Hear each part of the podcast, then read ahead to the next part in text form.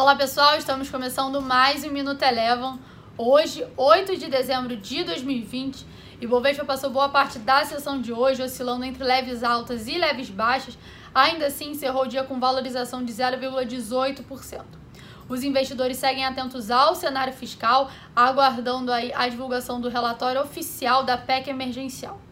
Além disso, hoje a gente teve a fala do ministro da Saúde afirmando que a Anvisa poderia levar no mínimo 60 dias para aprovar qualquer vacina aqui no Brasil. Isso também trouxe dúvidas para os investidores.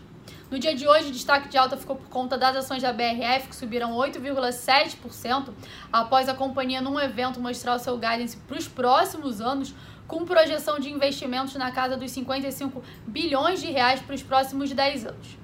Destaque de alta hoje também para as ações da Eletrobras, que subiram em torno de 5%, após o BTG Pactual iniciar a cobertura da companhia com recomendação de compra.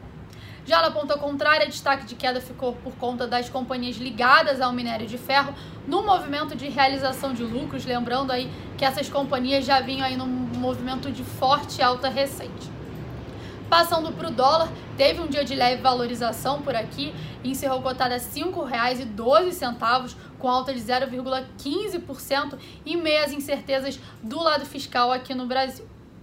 Já nos Estados Unidos, mesmo com o aumento, aumento do número de casos de contaminação pela Covid-19, ainda assim as bolsas norte-americanas tiveram um desempenho positivo com noticiário acerca do processo de vacinação. O presidente eleito John Biden afirmou que ele pretende vacinar 100 milhões de americanos nos seus 100 primeiros dias de governo.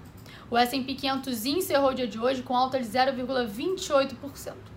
Ainda falando a respeito da vacinação, hoje o Reino Unido deu um passo importante e iniciou a vacinação da sua população, priorizando idosos e profissionais da saúde. O Minuto Eleven de hoje fica por aqui. Se você quiser ter acesso a mais conteúdos como esse, inscreva-se em nosso site www.elevafinancial.com e siga a Eleven também nas redes sociais. Eu sou a Jéssica Feitosa e eu te espero no próximo Minuto Eleven.